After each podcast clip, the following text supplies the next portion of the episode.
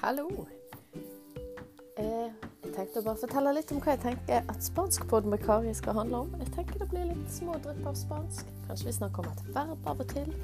Om verbøying generelt på spansk. Eller andre ting som jeg tenker kan være nyttig. Eh, kanskje litt om ulike uttrykk som blir brukt både i Spania og Latin-Amerika. Og som jeg syns har vært interessant.